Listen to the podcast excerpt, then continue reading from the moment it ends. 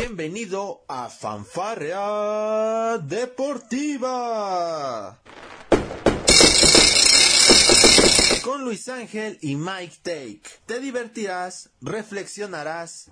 Ah. También te informarás sobre el deporte. Comenzamos. ¿Qué tal amigos de Palco Deportivo? Muy pero muy buenas tardes tengan todos ustedes. Les habla Luis Díaz. Ya estamos Milagro del Señor, este clausura 2022 lo hizo posible. Miren nada más, ahora sí anda la mesa completa. Luis Emerson, ¿cómo andas muchacho? Primero te saludo a ti y te felicito porque pasaron seis meses y no te pude felicitar en persona por el campeonato del Atlas, pero por ahí dicen que ya vas rumbo, ya vas en búsqueda del bicampeonato, mi Emerson. ¿Cómo andas?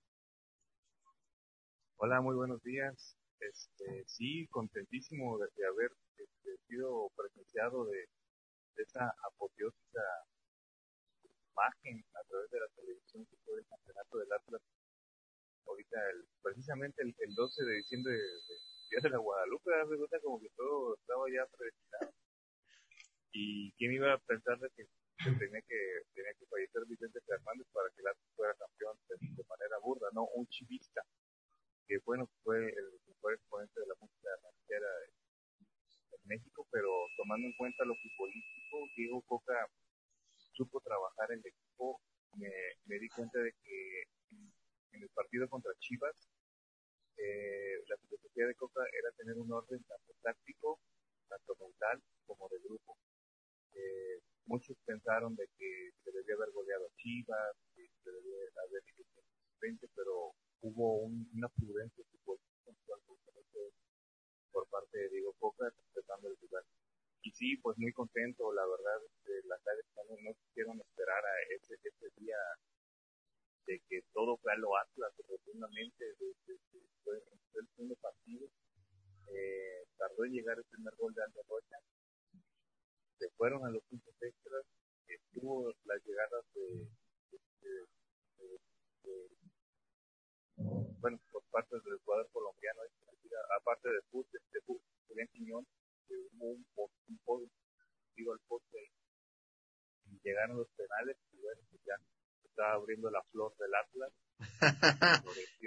El whisky, el whisky, se abrió el whisky, pero bueno, oye, ahora, mira, nos toca la fortuna y si es fortuna, porque la verdad, el pasado reciente de estos, de los equipos a los que apoyamos y que no condiciona para nada nuestro, nuestra opinión periodística al respecto, pero nos da la fortuna de que nuestros tres equipos están también en estos cuartos de final, algo que es para celebrarse realmente. E, es, raro que eso suceda, pero bueno, Octavio Tlica también estás aquí con nosotros. ¿Cómo andas, Octavio? Yo creo que ya andas nervioso y andas ya deseoso, ¿no? De que ruede el balón en el Akron y pues bueno, comenzar con esta, bueno, seguir con la cadeneta, ¿no?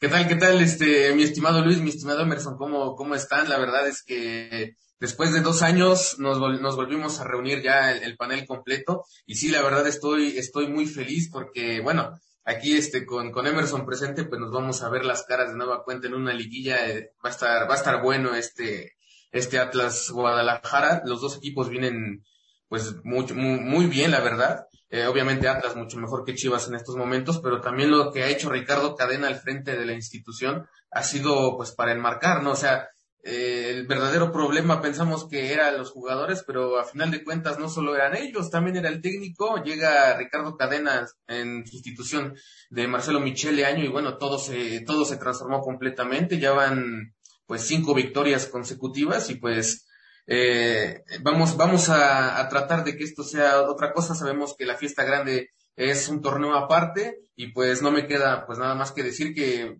que gane el mejor, que gane el mejor, sea Atlas o, sea Chivas, que gane el mejor. Se juegan tres torneos en México en seis meses, ¿no? Se juega torneo regular, se juega repesca, ya después se juega, se juega la liguilla, compañeros.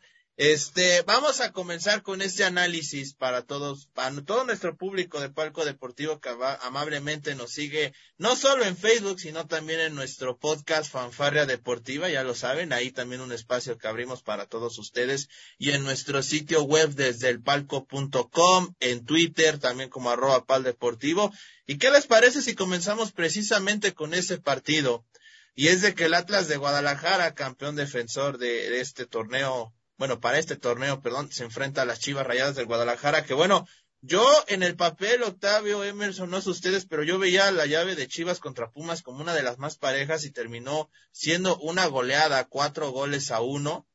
Eh, Atlas viene de descansar luego de terminar en tercero de la, de la tabla general hizo un buen torneo y sigue manteniendo esa sólida defensa que me parece fue artífice de ese segundo campeonato del Atlas el torneo anterior. ¿Cómo ven esta llave, muchachos? No sé quién guste empezar.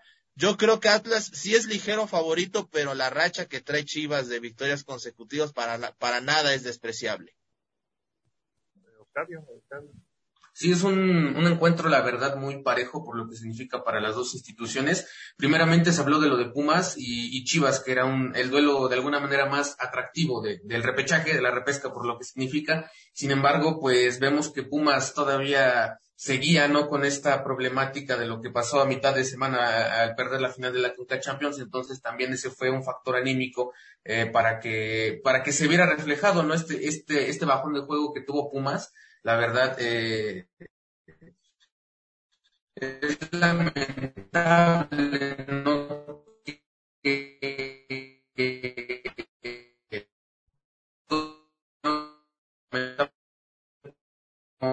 pudo parte pues Chivas como eh, yo creo que el partido ante ante Pumas fue el, mejor este era de Ricardo Cadena, todo lo que significó también, las de chicote importante. Entonces, pues hay que, hay que equilibrar todo. Esperemos que el profe esté trabajando en la semana para sobrellevar este partido contra un Atlas que viene, que viene jugando muy bien, que viene también muy fuerte para candidatearse por el título. Vemos también el trabajo de, Diego Coca. Y ahora no, no sé qué tanto afecta la baja de Jairo Torres. vemos que igual ya, ya fue baja del equipo, incluso ya me parece que está reportando con el Chicago Fire, pero quitando esas ausencias, la de Angulo y la de, en su caso, de Jairo Torres, va a ser un partido muy parejo, la verdad. Vemos que en temporada regular eh, Atlas se llevó la, contienda y, seguramente va a ser un partido muy parejo, muy ríspido, tanto en la ida como en la vuelta. Y si Chivas quiere pasar, va a tener que imponerse desde, pues desde, la, desde el juego de ida, porque Atlas va a ir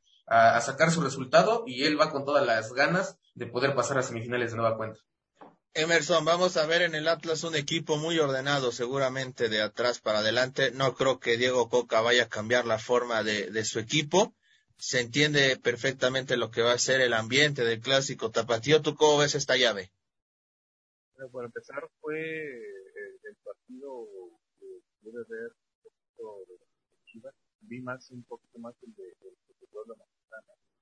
Pero conforme vi las repeticiones me di cuenta de que las chivas tuvieron una contundente, un contundente triunfo Pumas, ¿no? En las cuales, pues, bueno, esta representación contribuyó mucho para que Chivas fuera empezando a, a desde esta etapa de representación. Me sorprendió el 4-1, ¿no? Porque yo pensaba que a lo mejor, bueno, iban a ir también a penales, pero a final de cuentas, este, no, no fue así, ¿no? Ahora pues van a empezar a cambiar que estar en la y pues bueno, va a ser un buen clásico tapatío. No creo que Diego Costa quiera arriesgarse, ¿no? siempre va a estar estacionado atrás en su línea de, de, tres, bueno, que tiene que Y ahorita pues lo, de Jairo Torres, que a Chicago Fire, pues vamos a ver qué tanto afecta. Vamos a ver qué tanto afecta, porque hay que una semana de descanso, ¿no? De los para tratar de equipos. Y bueno, con Guadalajara, pues ha dominado al Atlas en la parte de regular, ha tratado de ver que sendas bolitas que eh, hace cada 5 o 6 años se tratan los aficionados allá al Jalisco, como, como cuando una madre ve a sus hijos que están pegando, este se meten, ¿no? Este, unos superaron a, a, a los jugadores pues, de Caracana. Y pues bueno, yo Mm, doy más por favor a Guadalajara, la verdad. Te lo digo desde el ¿no? Porque ha faltado que este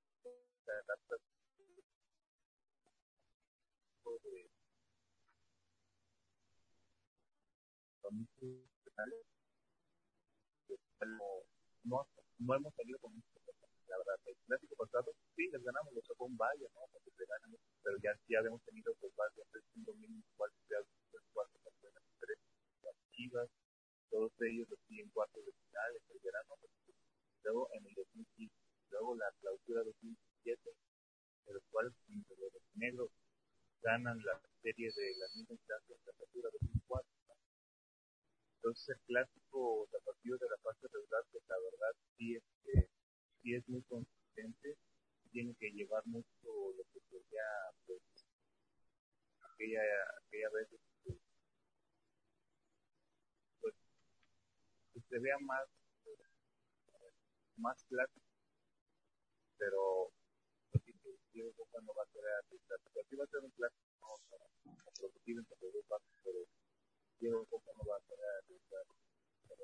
Anda, anda sacando el escudo ya, mi estimado Emerson, ¿eh? Ya anda sacando el escudo por si se llega a la catástrofe rojinegra. Le voy a pedir a Emerson que, intente acercarse un poco más al micrófono porque si de repente se me dificulta un poco escucharlo.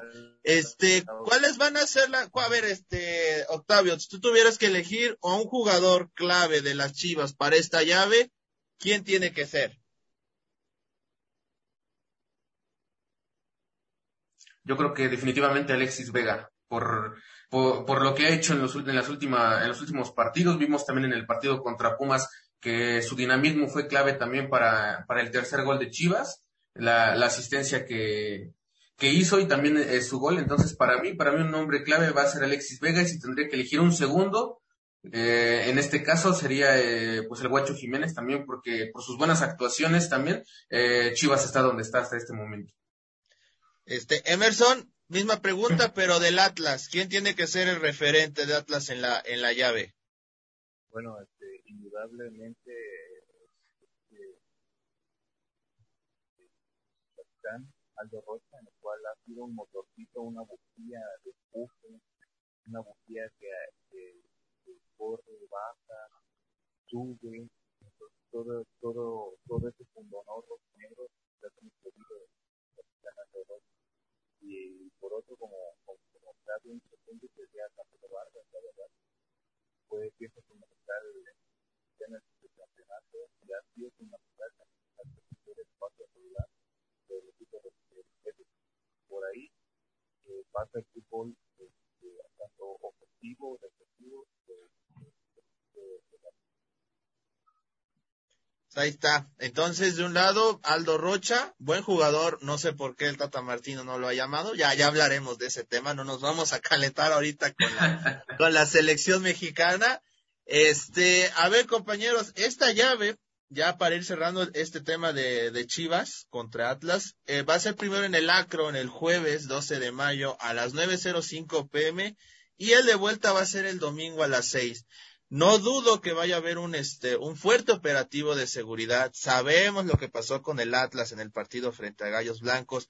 Y digo, tristemente también el tema del, del clásico tapatío ha dado de qué hablar por el tema de las aficiones. Esperemos que no pase a mayores y que este fin de semana de lo único que se hable en Guadalajara eh, y en todo el país respecto a esta llave es precisamente del partido. No les voy a preguntar favorito, aunque ya me dio Emerson ya insisto, sacó un poco el escudo en ese aspecto, pero yo espero que sea una muy buena llave entre rojiblancos y atlistas y como lo dice Emerson, hay varias cuentas pendientes, compañeros. Nos vamos a ir a la siguiente llave para platicar de todos, para platicar a todo nuestro público de palco deportivo. La llave, pues en mi, a mi punto de vista, la más dispareja, no sé ustedes cómo lo vean. Pachuca frente al sorpresivo San Luis. ¿Cómo ven esta llave? Digo, la verdad es de que Rayados llegó de a gratis a los penales. Me parece que San Luis hizo un trabajo impecable teniendo que remontarle eh, ese marcador adverso a los Rayados de Monterrey. Al final terminó cobrando de muy buena manera los tiros penales. Pero bueno, ¿qué decir de este sorpresivo Atlético de San Luis que desde que cambió de dirección técnica lograron encontrar un mejor ritmo de juego y hoy están en su primera liguilla desde que son Atlético de San Luis y que bueno, son administrados por el Atlético de Madrid. ¿Cómo ves, cómo ves al San Luis, mi estimado Emerson? ¿Cómo ves al Pachuca que eh, con todo merecimiento es el superlíder y me parece que tiene por tiene esta este ánimo de querer llegar a la final y sí, para mí sí es favorito para ser campeón por todo lo que hizo en el torneo regular.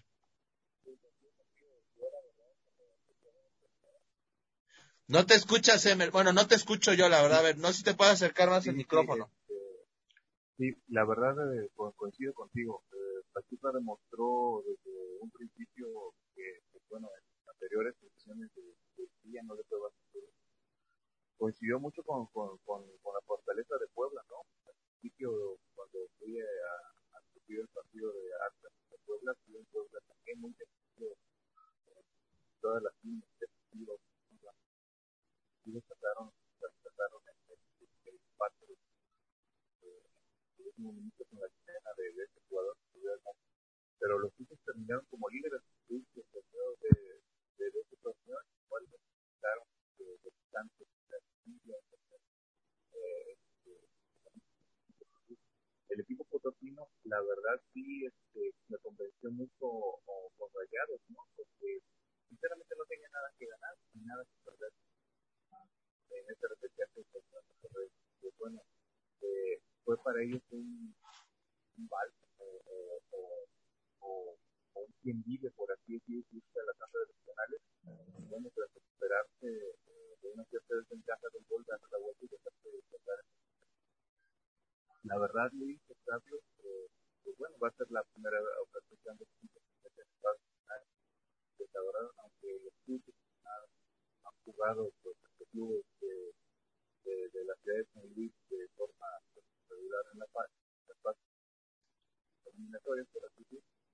La baja administración de la ciudad de San Luis ser la primera vez que han jugado frente. Pues sí, eh, sinceramente no, no, no, este, Octavio, ha llegado San Luis ya en, con una anterior franquicia, llegó precisamente a una final frente a Pachuca. Digo, no fue de las más atractivas que hemos tenido en el fútbol mexicano y no solamente por los equipos que estuvieron, sino porque realmente fue una final aburrida hasta cierto punto, muy cerebral, que bueno, al final se terminó llegando Pachuca. ¿Tú cómo ves esta llave, Octavio? Eh, ¿Realmente ¿Tiene algo que hacer el San Luis frente al Pachuca o ya de una vez les damos el boleto a los Tuzos?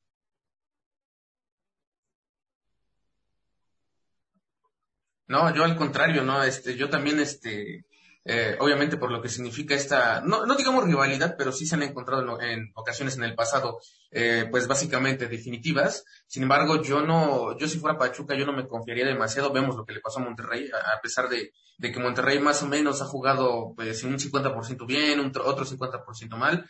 Eh, yo no me yo no me confiaría por ser el superlíder. También hay que considerar, ¿no? Que tienen una semana de inactividad, eh, y todo esto de lo que quieras, pero también Atlético de Madrid, Atlético de, de, San Luis, mejor dicho, ha ido, pues la verdad, de menos a más. Ah, nos ha sorprendido hasta cierto punto en ciertos partidos clave que ha tenido. Lo vimos también la escultura que tuvo Marcelo Barovero, que fue factor para, para que pues para el equipo también pasara de, de a la siguiente instancia. Entonces, yo si fuera Pachuca, pues saldría a ser mi chamba, ¿no? A jugar, a llevar el balón, a, a, demostrar lo que, lo que me caracterizó a lo mejor durante, durante todas estas jornadas para ser catalogado como el, como el superlíder general.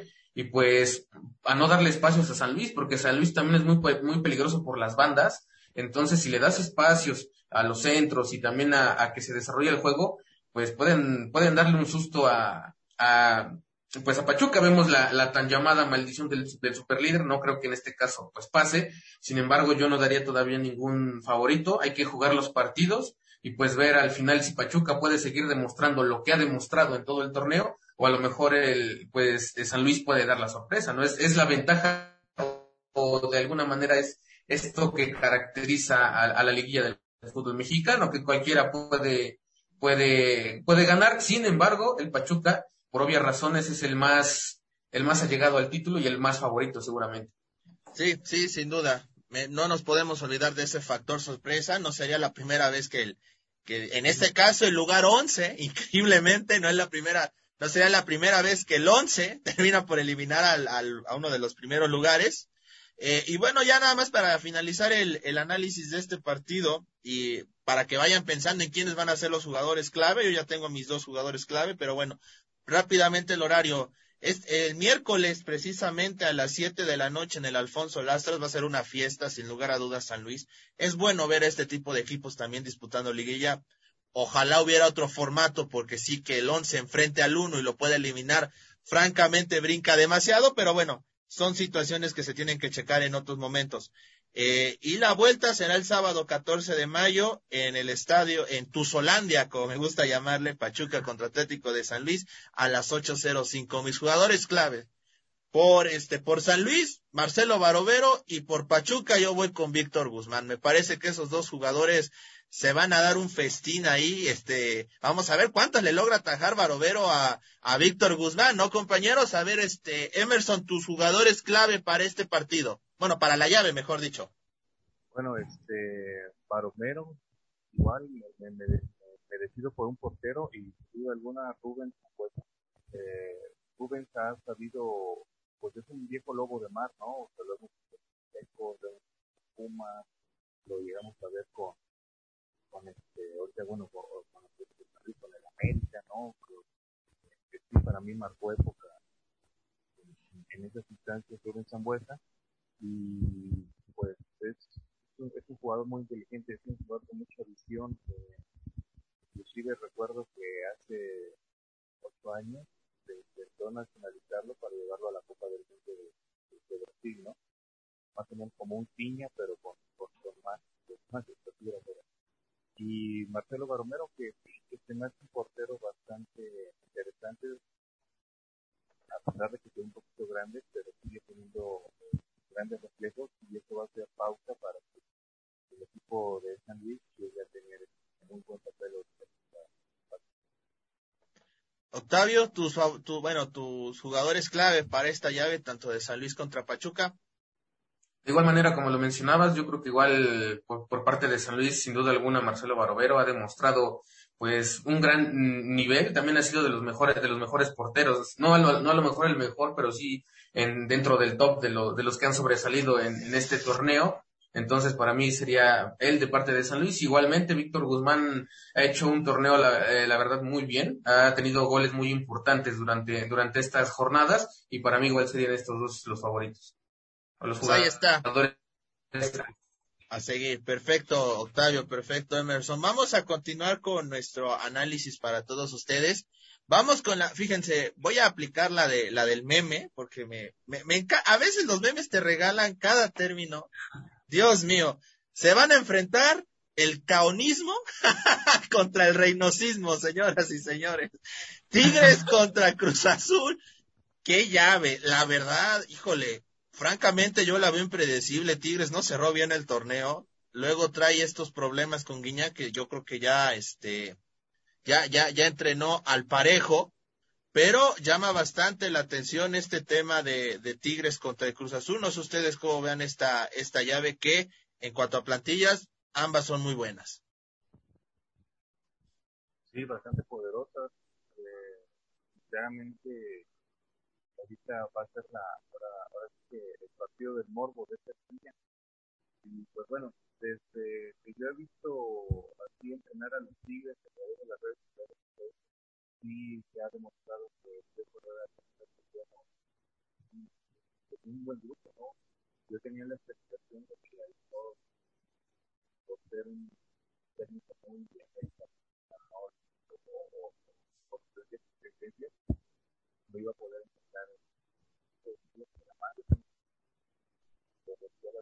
pero lo supo moldear, ¿no? O sea, supo este, era agarrar ese barro y estarle dando forma, ¿no?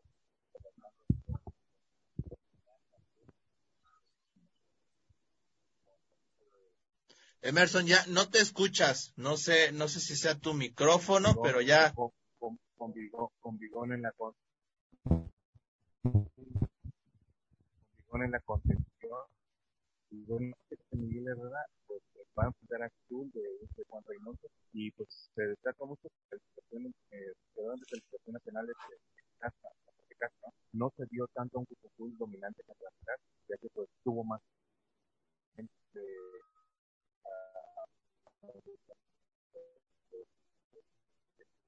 o, o cálido y todo eh, a, a los rayos necesitó ir por los tiros penales para tratar de hacer una proeza, pero por la cuestión que quedaron no, quedaron. De hecho, Necaxa tiró unos penales bastante fatales, ¿eh? la verdad. El último sí, sí fue como que de, de, lástima. Y bueno, será la cuarta ocasión que sigue se enfrentan en una fase final de, de, de, del fútbol mexicano instancia en que los de Nuevo León tienen un saldo positivo frente a, a las dos series ganadas de la final del invierno 2001 y bueno, de los cuatro de final del 2003, mientras que la máquina se impuso en los cuatro de final de la apertura 2020 en aquella La fase regular de 2022 bueno, brindará un partido emocionante que no va, no va a ser como el rey del morbo, ¿no?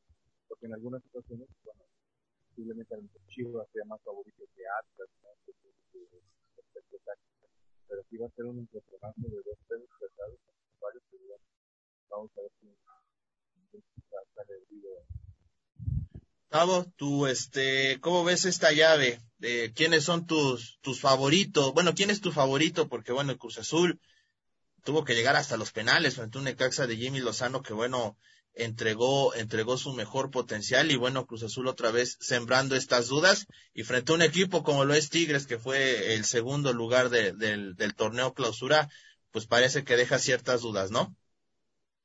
Sí, así como lo mencionó Emerson, yo creo que es el, el, partido un poquito más que va a generar morbo en esta, en esta primera contienda de, de los cuartos de final por todo lo que, cómo llegan los equipos Vimos lo que hizo también eh, Cruz Azul, que no cerró de buena manera el torneo con algunos, unos altibajos al, al, mismo tiempo que igual Tigres. Los dos vienen mermados en ciertos aspectos. Vimos lo que, lo que pasó frente a Necaxa. Y por su parte Tigres, pues también ha perdido a, a, su goleador, como fue Gignac. Se está recuperando de su lesión. Me parece que en estos días ya ha estado a, trabajando al parejo de sus demás compañeros entonces no me extrañaría que ya esté de regreso, al igual mismo caso que Jesús, Jesús Corona, que ya también va a regresar seguramente a la portería.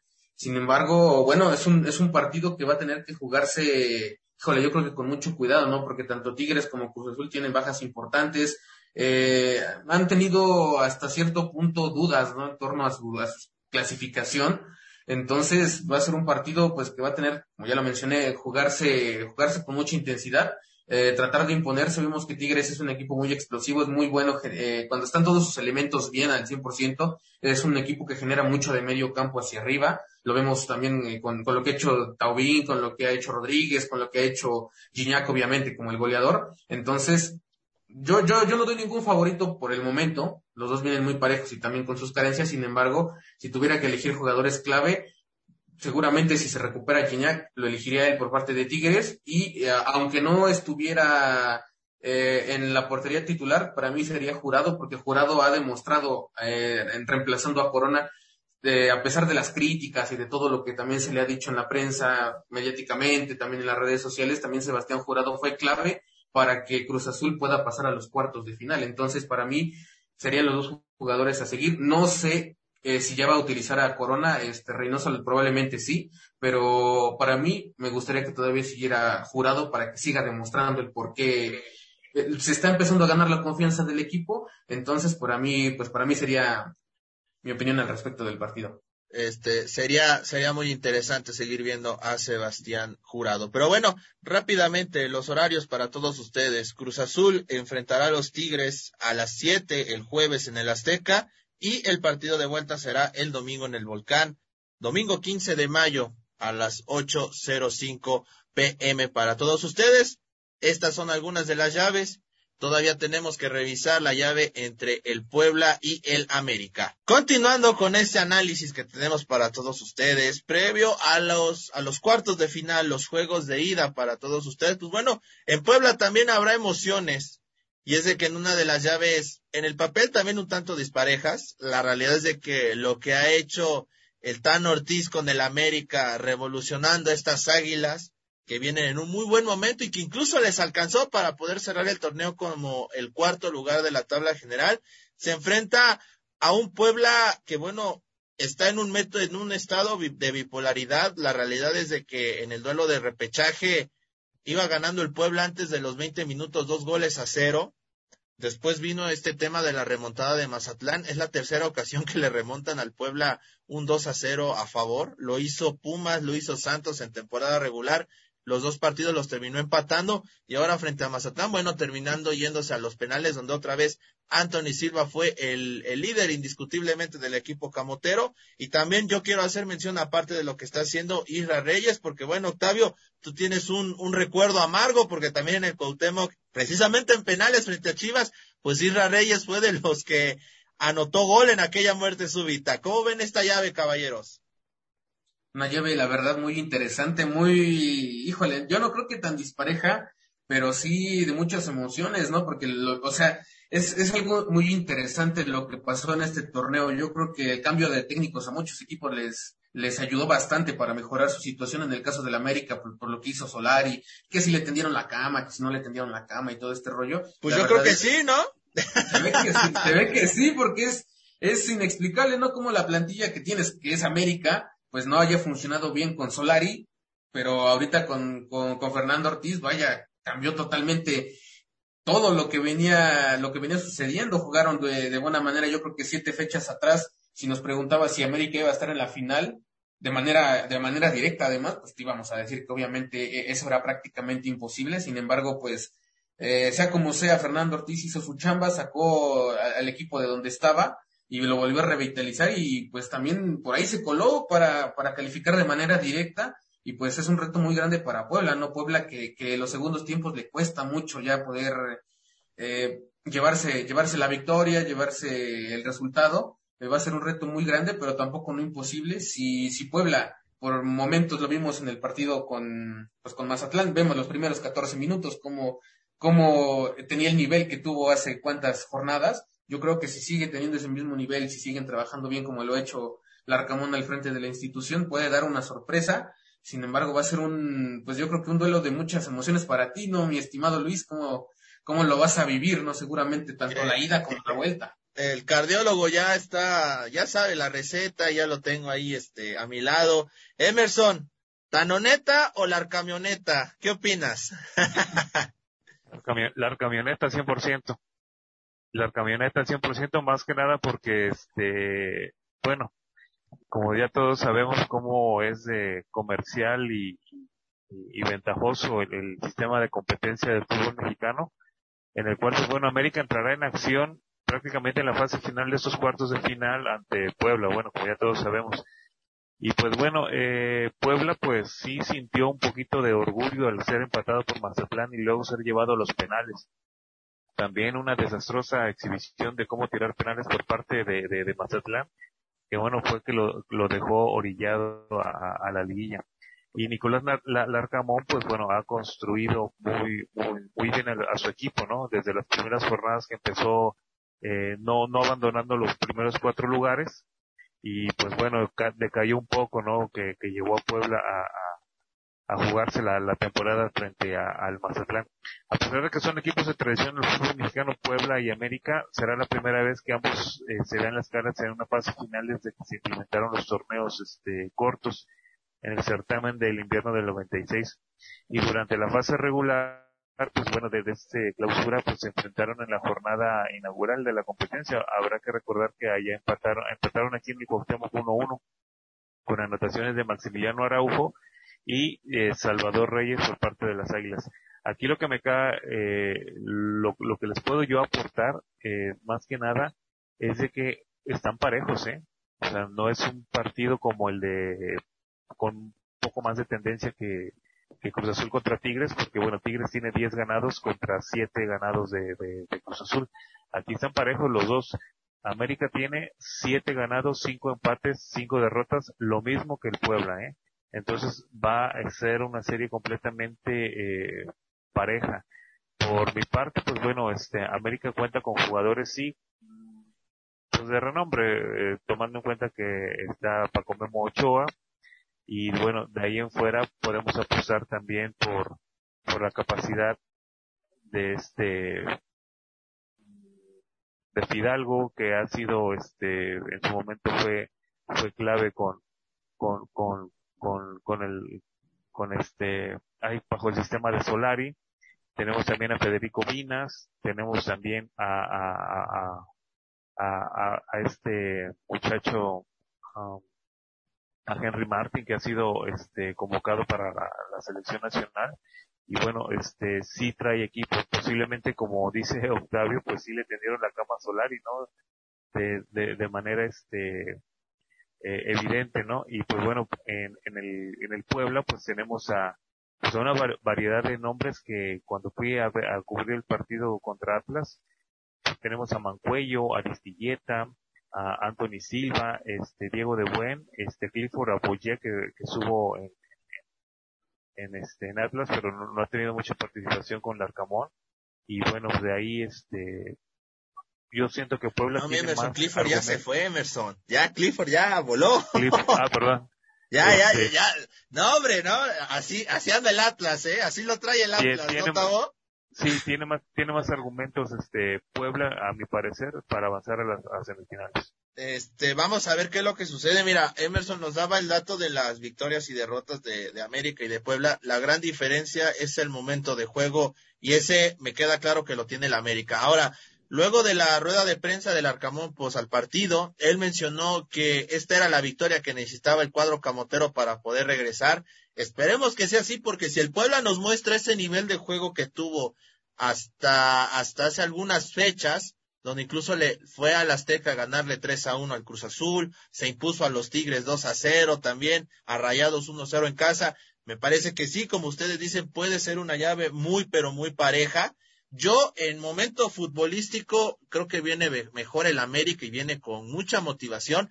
No nos olvidemos que todavía hasta hace unos meses, cuando el Puebla del Arcamón estaba en la, en el, en el top 3 de, de la tabla general y el América era colero, pues muchos hablaba de que el Arcamón eh, podría estar viviendo sus últimos días con el Puebla para ir precisamente al América. O sea que hasta en eso hay muchas similitudes entre ambos equipos todo pinta y yo entendería, y no solamente es el tema de que yo deseo que el Arcamón se quede en el Puebla, pero me parece que lo que ha hecho Fernando Ortiz se ha ganado el crédito para, para poder este, quedarse un torneo completo con el América, con un buen contrato, porque bueno, si a Solari se lo dieron, ¿por qué no confiar en alguien como, como, como el Tan Ortiz, que, que conoce, que va conociendo y, y se ve que hay una comunión muy grande con sus, con sus compañeros, ¿no? Sí, yo creo que Santiago Baños debería de apostar por la, la continuidad, mejor dicho, de, del Tan Ortiz, porque ha hecho un trabajo verdaderamente excepcional. O sea, como, como dijimos, o sea, revitalizó totalmente a las Águilas del América. Y también es por quitarle, pues, méritos al Arcamón, ¿no? O sea, eh, él lo ha manifestado, ¿no? También en la conferencia de prensa, lo dijo, ¿no? Yo deseo quedarme en la institución todavía si las, si las cosas se dan, obviamente, pero bueno, la, la decisión al final va, va, se va a tomar dependiendo de cómo termine el torneo. Ahora también el tema de, de este chavo de Israel Reyes, igual crees que se, que se vaya de, de, la institución porque incluso América lo ha estado pretendiendo, otros equipos lo han estado pretendiendo, entonces no sé qué armas también pueda tener a lo mejor el Arcamón si se queda para la próxima temporada, porque una de las condiciones que puso el Arcamón fue que le dieran armas, ¿no? Para, para poder seguir eh, estando vigente en el, en el fútbol y pues la verdad es que han, en los últimos tres torneos han desarmado a, a, al Puebla, la verdad, muy y mucho.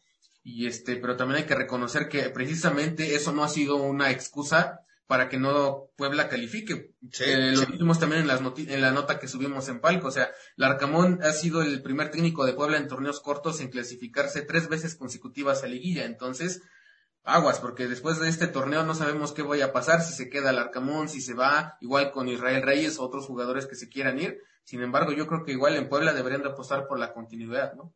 Sí, sin duda, no hay de otra. Me parece que Puebla ha encontrado en el Arcamón a un buen director técnico que entiende en qué institución está. Me parece que no, no, no, el desarme completo del Puebla, hasta eso creo que se ha llevado bien, ¿no? Porque en el primer torneo, ok, se fue Ormeño, se fue Fernández, se fue Per, pero te llegaron otras adiciones que a lo mejor te ayudaron un poquito más a solventar eso.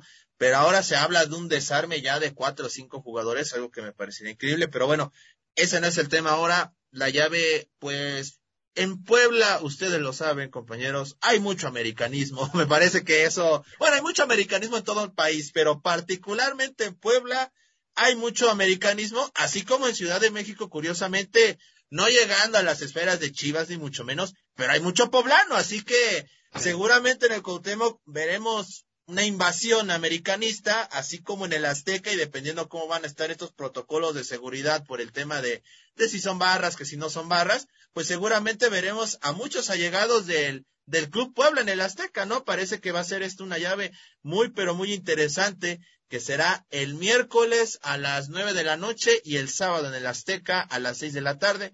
Eh, híjole, estos horarios nocturnos de nueve de la noche en Puebla, ¿cómo pesa, no? Digo, Tavo, Tavo, tú fuiste a un partido de Puebla frente a Chivas, tú, Emerson, te tocó ir también eh, en ese Puebla frente a Atlas. La verdad es que los horarios a las nueve en Puebla son muy complicados. Está saliendo del estadio prácticamente a las once de la noche, entre que es transporte, que si es taxi, la verdad se vuelve un tanto intransitable la zona de la calzada Zaragoza, ¿no, compañeros? Sí, la verdad que sí, porque eh, a final de cuentas el partido termina a las 11, eh, ya no hay transporte y por otra parte, bueno, para los que no, no, no, conocen la ciudad de Puebla, el estadio está en, en las afueras de, de, la ciudad, ¿no? O sea, tienes que volverte a meter a la ciudad y sí está complicado. Tavo, este, ¿qué, qué, qué, qué, más podemos esperar de, de esta llave? También hay toques picardescos entre las aficiones. Eh, esperemos que no pase a mayores, ¿no? Que por lo general en Puebla, digo, la afición se ha portado bien. Yo recuerdo la temporada pasada, en, hubo un pequeño conato de bronca ahí con aficionados de León cuando fue precisamente los cuartos de final. No llegó a mayores, fue a las, fue a las afueras de, del estadio. Sin embargo, esperemos que no solamente en esta llave, y como lo dije, la llave de, Chivas contra Atlas, esperamos, esperemos que, que, no tengamos que hablar de ninguna situación de violencia eh, fuera de la cancha. Y es, es normal estas, estos enfrentamientos, bueno, de alguna manera amistosos, no estamos este, los violentos, obviamente, no, sin embargo, esta, estos pequeños eh, que se dan en, en, a través de redes sociales ya se ha visto, ¿no? Entre aficiones de Puebla, de, de, de América. Y fíjate que a través de redes sociales muchas veces se da cuenta que a lo mejor el aficionado puede ser muy, híjole, como muy intenso en sus declaraciones y no se ha, visto un compañerismo hasta cierto punto muy bueno, es lo que me, me ha gustado verlo, tanto en redes sociales de, de Puebla como de América, a los aficionados contrarios han ido a comentar en varias de las publicaciones y se ha visto pues una no un amiguismo, un compañerismo, pero sí un respeto futbolístico es algo muy bueno que, que, pasa ya en el fútbol mexicano después de ciertos puntos de violencia que se vivieron en este torneo. Entonces esperemos que sea un, un buen, pues un, un, buen par de duelos que estén obviamente bajo las, las restricciones de seguridad para evitar cualquier rencilla. Sin embargo, pues eh, a mi parecer yo pienso que el partido sí va a estar intenso, pero ojalá y no llegue a, a esos extremos de violencia porque es algo que siempre se reprueba, sin embargo va a ser un partido que seguramente se va a vivir con mucha intensidad de ambos lados y que bueno, esperemos que gane como lo decimos en cada, en cada serie, que gane el mejor, ¿no? Exactamente. Emerson, ¿algún último comentario que me tengas previo a cerrar esta emisión especial de Palco Deportivo? Pues no, más que nada agradecer la, ahora sí la, la, la invitación nuevamente de, de, reunirnos aquí para dar el análisis de, de lo que sería la, los primeros partidos al menos de, de, la liguilla y pues bueno que estar este, esperando con ansias el, el partido de, de, de, nuestro equipo favorito ahorita a partir de pues, del miércoles, ¿no? Exactamente, esperar el miércoles inician las emociones de la liguilla de clausura 2022. Tavo, ¿algún último comentario que nos tengas al respecto? Pues va a estar, va a estar bueno, ¿no? El partido entre, entre Atlas y Chivas, ahí vamos a ver este, Emerson y yo ya nos estaremos peleando vía WhatsApp a ver qué, qué pasa en esos días.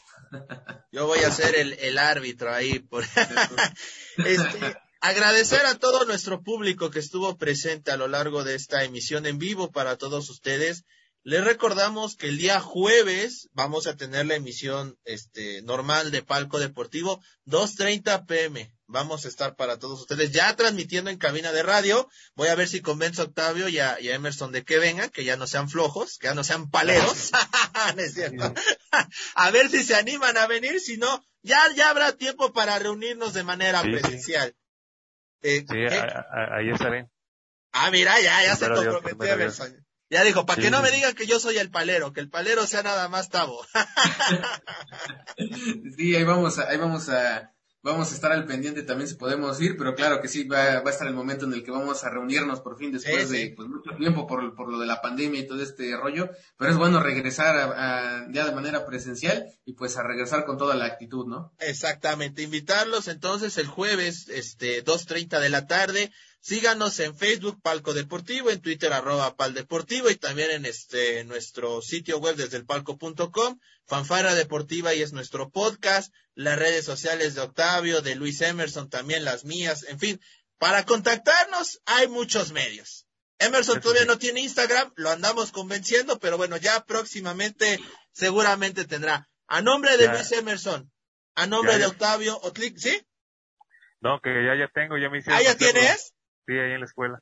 Ah, mira, pues ahí está, ya tiene. Pues también sigan a Emerson, como no, no sube nada, pero ustedes síganlo. Es un fantasma, es un fantasma a veces Emerson, pero bueno, a nombre de Emerson, de Octavio, soy Luis Ángel Díaz. Esto fue Palco Deportivo, emisión especial de la Liguilla de Clausura 2022. Muchísimas gracias.